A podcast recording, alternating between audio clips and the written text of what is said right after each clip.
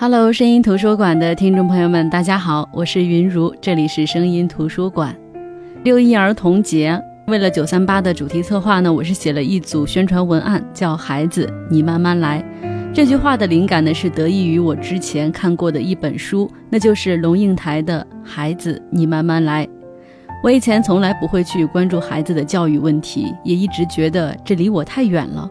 直到近几年我小侄女出生之后，看着她一天天长大。我才发现，原来孩子的成长是那么的有趣。他从无知到知道，从知道到懂得的过程，是一次奇妙的发现之旅，也是大人的又一次自我成长。我特别喜欢看这些孩子的眼睛，他们的眼睛是有神的、有意思的。他们往往能盯着一个东西看很久，先是疑惑，然后是确认，最后是熟悉。眼睛从圆圆变得弯弯的过程，就是他们通过眼睛认知事物的过程。后来流行看龙应台的目送，以及他写的那本《亲爱的安德烈》，我也买了他的目送，并且看了他写的其他书，其中有一本呢，就是我刚才提到的那本书，特别打动我，名字叫《孩子，你慢慢来》。今天是六一儿童节，所以就想跟大家来分享这本书。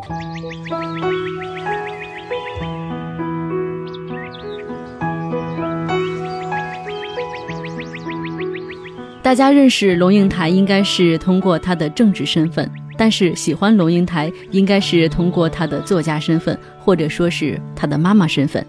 他最受欢迎的《目送孩子，你慢慢来》都是以妈妈的身份回顾自己和孩子之间的故事而写的作品。尤其是《孩子，你慢慢来》这本书，是二十几年前龙应台以亲身的母职经验写下的作品。他从他的长子华安。八个月大，这个华安呢，其实他的英语名字就是我们所熟悉的《亲爱的安德烈》当中的安德烈。这本书，孩子你慢慢来，就是龙应台写的，从他的长子华安八个月大的时候开始写起，一直到弟弟华妃出生，然后再到华安八岁，这些孩子的成长的点滴，包括他生养孩子的喜悦和痛苦，呃，母亲这个职业和他个人事业的冲突等等，在这本书里都有体现。让我们看到，原来罗英台是这样做妈妈的。华文界这支极具影响力的笔是这样教育他的孩子的。其实现在啊，很多母亲都喜欢跟着流行来为孩子记录他的成长过程，美其名曰是成长日记。从孩子在母亲肚子里的第一张 B 超照片，到出生那一刻的小脚印，再到孩子第一次笑、第一次生病、第一次叫妈妈、第一次坐起来、站起来。这些都是母亲为孩子记录的点点滴滴，但是我想说，这些仅仅能表达你对孩子的爱，当然也是孩子长大之后的一种回忆。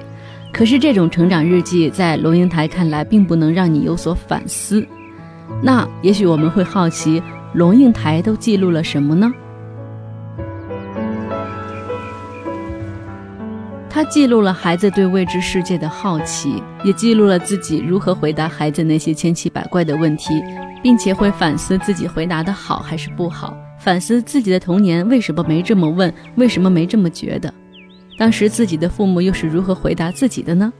他记录了孩子上学的情况。台湾的幼儿园对孩子的要求是统一的，连上厕所都要大家排着队一起去。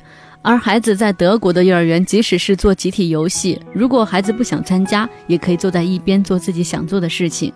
他记录了当第二个孩子来到这个世界上时，作为老大华安的反应是什么。他记录了孩子对人体的好奇：为什么妈妈的乳房比较大？为什么自己没有呢？为什么妈妈不长小鸡鸡呢？当小孩子离开幼儿园开始上小学的时候，他会问我为什么不能再上幼儿园了呢？你会说你毕业了呀。结果他就会问：“那什么是毕业呢？”你给他读《水浒传》的时候，宋江杀了婆媳，武松杀了潘金莲，而书中描写的杀法都特别残忍。孩子会问：“为什么杀了人还能叫做好汉呢？他们打家劫舍是很正义的行为吗？是好汉的行为吗？”直到有一天，孩子突然拿着棍棒在路上开始学着这些好汉们打家劫舍，你就只能赶紧把这些书收起来，再也不跟他分享了。从此，你必须一本本的给他挑选读物。孩子慢慢长大了，他有自己的思想了。你开始发现他对这个世界的知识并不来源于你，他能自己从书本当中获得知识，从老师那里获得知识，从朋友那里获得知识。你才发现他已经慢慢脱离了你的保护。这个时候，你就开始感叹，孩子成长的真快。当然，这本书里所有的文章，我觉得如果读过龙应台的《野火集》的话，你会觉得。嗯，孩子，你慢慢来。这本书里的文章是他所有文章中最特别的，完全是温情和理性的一种交融，母爱的光泽和孩子的天真诙谐在这里交融，让这些散文、这些文章变得特别的活泼。就像这本书封底所说的那句话，他说这本书里的龙应台是一个母亲，与生命的本质和起点素面相对，做最深刻的思索，最不思索的热爱。它不是对于传统的母亲这个职业的歌颂，它是对生命的真实写照。只有真正懂得爱的作家，才能写得出来的生活散文。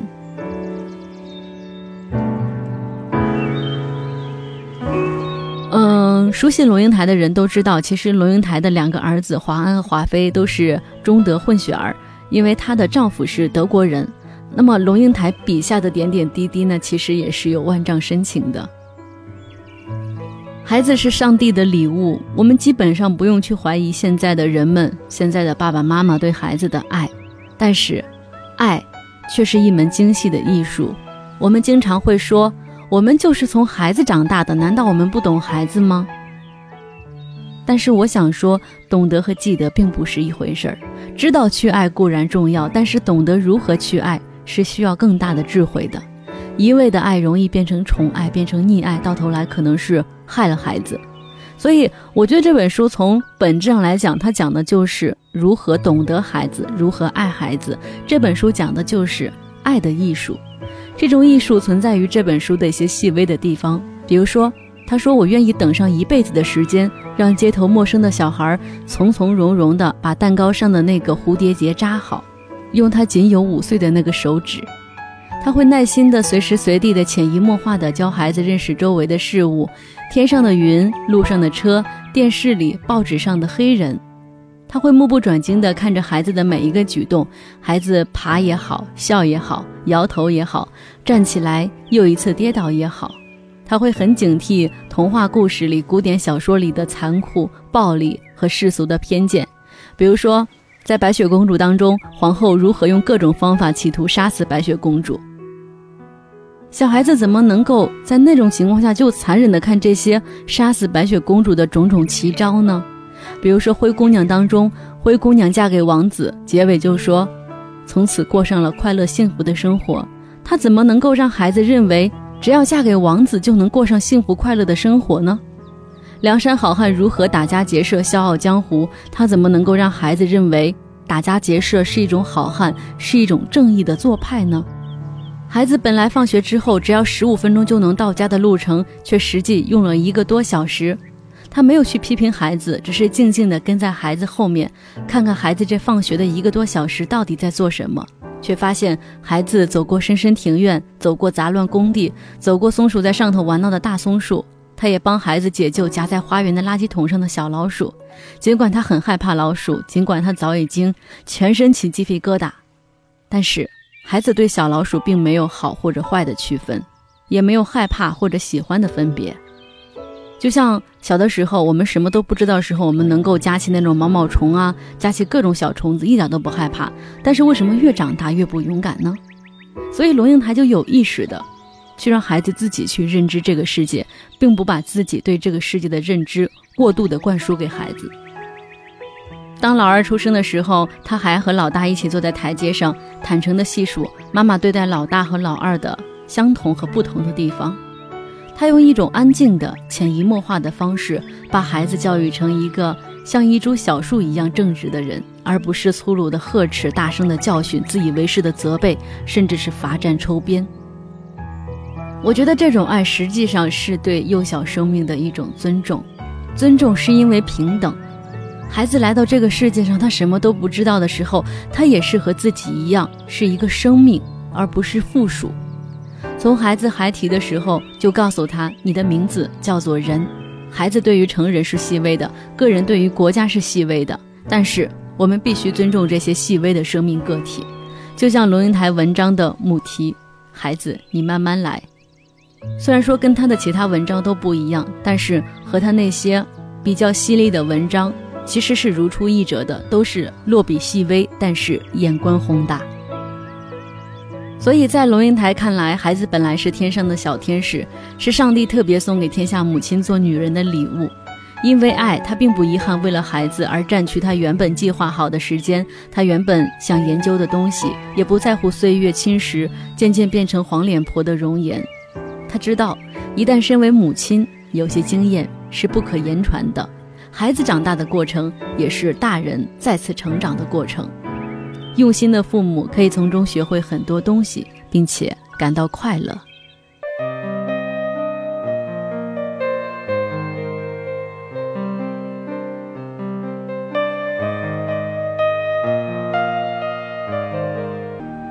那接下来呢？我想跟大家分享，在这里边，我当时读的时候，嗯，印象最深的一个篇章吧。因为罗英台有两个孩子，两个孩子相差三四岁的样子。他说：“菲菲出世，我开始了解什么叫命运。华安是第一个孩子，他曾经独占父母的爱和整个世界的爱，而后又被迫学习分享。”所以他的人生态度是紧张的、易怒的、敏感的，也因为是老大，他是个成熟有主见的人，带领着小的。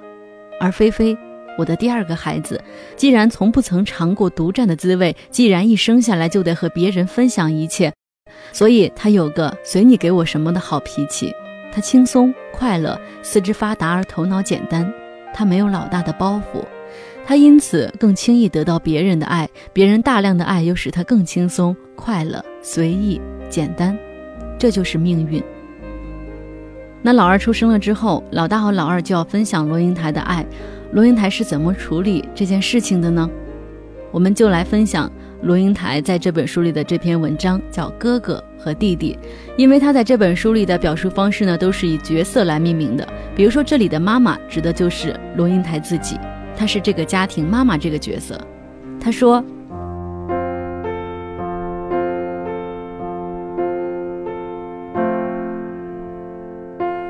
吃晚饭的时候到了，安安却不见踪影。妈妈扯着喉咙吼叫了一声之后，开始寻找。游戏间灯还亮着，散着一地的玩具，沙发垫子全被卸了下来，东一块西一块的搭成一座城堡。安安在哪里呢？”刚刚还在城堡底下钻来钻去的，现在怎么不见了呢？三岁的弟弟已经坐在自己的位子上，两条腿晃着晃着。哥哥吃饭喽！哥哥吃饭喽！草地上都结了冰，天也黑了。安安应该不可能在花园里，这孩子也到哪里去了？妈妈渐渐生起气来，赫然发现。安安蜷曲在被子里面，脸埋在枕头上，只露出一点脑后的头发。生病了吗？妈妈坐到床上，掀开被子，把孩子搬过来。安安一脸的眼泪，枕头也是湿的。怎么了？妈妈惊异地问。不说话，新的泪水又轻轻地涌出来。到底怎么了？安安，你说话呀！摇摇头，不说话，一脸倔强。妈妈就知道了，现在需要的不是语言。她把安安抱起来，搂在怀里，像搂一个婴儿一样。安安的头靠在妈妈肩上，胸贴着妈妈的胸，安静着。过了一会儿，妈妈轻声说：“现在可以说了吗？谁对不起你啦？”安安坐直身子，揉揉眼睛，有点不好意思地说：“没有啦，只是刚看到你刚刚去抱弟弟那个样子。”你一直在亲他，看着他笑，我觉得你比较爱弟弟。妈妈斜替着安安，半笑不笑地说：“那你现在还这么觉得吗？”安安潮湿的眼睛微微笑了，把头埋在母亲颈间，紧紧地搂着。妈妈不是没有准备的，在安安接近四岁的时候，妈妈的肚子已经大得不像话，好像一个随时要掉下来的大西瓜。安安把耳朵贴在这个大西瓜上，仔细地听里头的声音。听说里头那个家伙会游泳，有点笨，可是长得还可爱。我们两个本来都是天上的小天使，是上帝特别送给妈妈做女人的礼物的。最重要的是，里面那个家伙出来的时候会给我带天上的礼物来。菲菲从肚子里头出来的时候，果真带来了一个给哥哥的礼物——一辆会翻筋斗的越野跑车。安安觉得这婴儿虽然哭得吓人，可是挺讲信用的，还可以忍受。妈妈听说过许多恐怖故事，都是跟老二的出生有关的，比如说。老大嫉妒老二，用枕头闷死老二。老大在大人背后把老二的手臂拧得一块青一块紫。老大把熟睡中的老二从床上推下去。老大用铅笔刺老二的屁股。老大用牙齿咬老二的鼻子。妈妈私下希望那从子宫里带出来的越野跑车会软化老大的心，不让他恶从胆边生，干下不可弥补的罪行。从医院回到家中的时候，他就有点提心吊胆的。等着朋友上门。住在对面的艾瑞卡第一个来按门铃。妈妈斜躺在客厅沙发上，正搂着婴儿喂着奶，当然是妈妈自己身上的奶。艾瑞卡手里有两包礼物，一踩进客厅就问：“老大呢？”安安从书堆里抬起头，看见礼物，眼睛一亮。艾瑞卡半蹲在他面前，递过礼物说：“今天虽然是来看新宝宝的，可是安安是老大，安安更重要。”艾瑞卡先给你礼物，然后再去看弟弟，你同意吗？安安愉快地答应了，快手快脚地拆着礼物。艾瑞卡向妈妈那边走去。你怎么这么聪明？妈妈又是感激又是佩服。哎呀，艾瑞卡把牙拖得长长的，一面用手无限温柔地抚着新生婴儿柔软若丝的头发。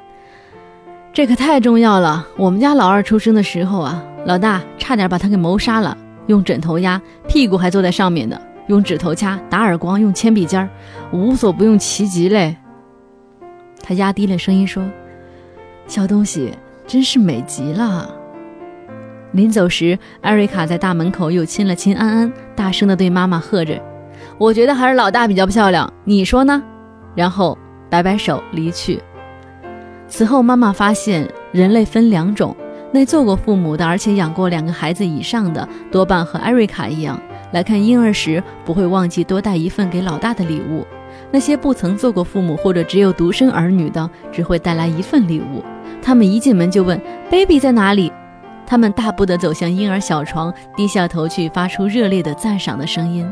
看那睫毛多么长，好浓密啊！你看头发，哇，一生下来就这么多头发，好细啊，好软。你看看，你看看那小手，肥肥短短的，好可爱啊！来来来，让我抱抱，让我抱抱。客人们轮流抱起香香软软的娃娃，来回跟着，嘴里开始哼起摇篮曲，眼睛眯起来，流露出万分沉醉的柔情蜜意。老大在远处的台阶上坐下来，手支着下巴，看着这边，直到走，客人们都没有注意到客厅里还有另外一个孩子，一个他们本来都认识的孩子。晚上该刷牙了，老大爬上小椅子，面对着洗手台上的镜子，左看看右看看，看自己，怎么了？妈妈好奇地瞅着。妈妈，老大的眼睛不离开自己的镜子。妈妈，我的睫毛不长吗？他眨眨眼睛，长呀。不密吗？密呀。你怎么了？妈妈，他的眼睛有点困惑地盯着自己。我的头发不软吗？我的手。妈妈，我的手不可爱吗？妈妈放下了手中的梳子，把老大拥进怀里，竟觉得心酸起来。当第二个孩子出生之后，那香香软软的小娃娃开始长成一个白白胖胖的小棕毛，一头棕毛下面是一双圆溜溜的大眼睛，睁开来看见世界就笑。妈妈看着他，不自觉的会觉得自己像被一块大磁铁吸住了，怎么也离不开那巨大的魔力。他着迷似的想吻这个小宝宝，同时老大变得麻烦起来。该刷牙的时候他不刷牙，妈妈先用哄的，然后用劝的，然后开始尖叫，然后开始威胁：一、二、三。然后妈妈把头梳拿在手上，老大挨打了。他嗯啊的哭着，这才登上了小椅子开始刷牙。该吃饭的时候他不吃饭，怀抱着手臂很酷的扬起下巴，我不吃，表示很坚决。为什么不吃？我不饿，不饿也要吃。定时定量还需要解释吗？妈妈开始觉得这六岁的孩子真是不可理喻。他都六岁了呀！另一边，两岁的小儿子一边快乐地吃着麦片，稀里哗啦发出猪食的声响。他抬起脸，一脸都是黏黏糊糊的麦片。妈妈看着那样子，扑哧地笑了出来。我不吃，老大再度宣布。妈妈整了整脸色，开始劝，然后开始呵斥，然后开始威胁，一二三，然后妈妈把木汤勺拿在手里，老大又挨打了。他嗯啊的哭着，这才开始低头吃饭，眼泪落在碗里。妈妈觉得累极了，她气急败坏地说：“从起床、穿衣、刷牙、洗脸、吃饭，每一件事都要用尽力气缠你三十分钟，你才肯去做，我怎么受得了你啊？”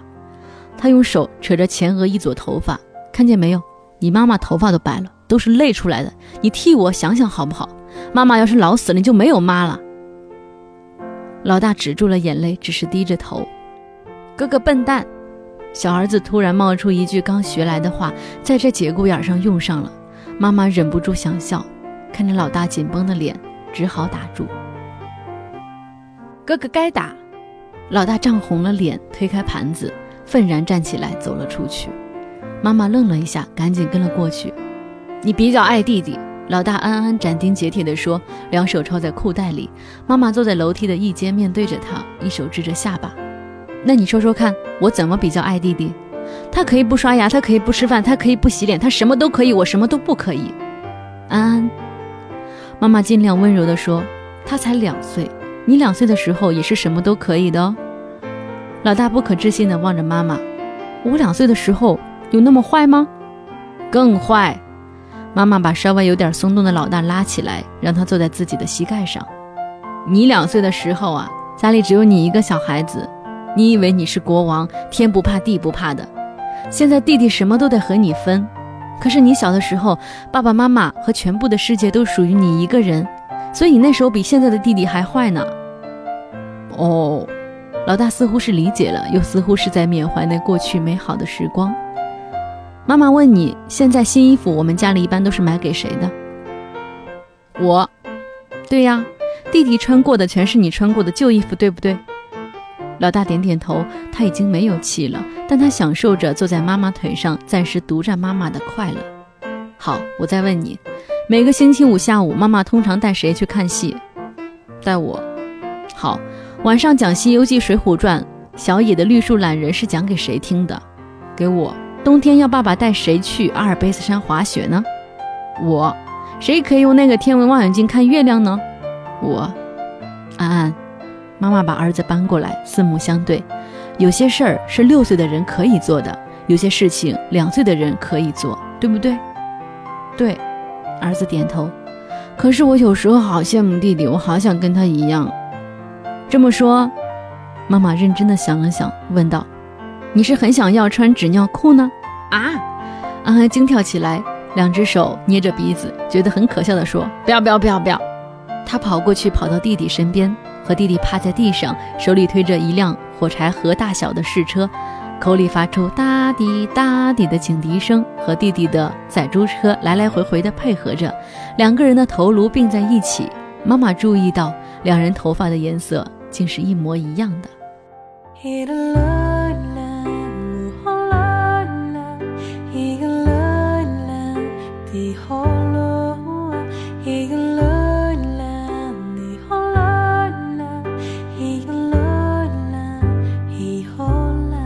好的，这就是我们今天跟大家分享的这本书。孩子，你慢慢来。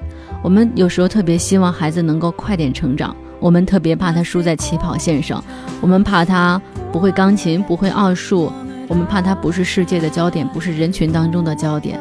可是，孩子有孩子的事情，孩子有孩子的童年时光，他们有自己的烦恼，有自己的快乐。孩子在成长的过程当中，我们不能急。我们必须慢慢的等待孩子长大，所以我在这里特别想把这本书《孩子，你慢慢来》推荐给所有的朋友，让我们一起去体会那种暖暖的母爱、纯纯的孩子，让我们一起思考潜藏在文字下的生命和深刻。好的，我是云如，这里是声音图书馆，我们明天再见，各位晚安。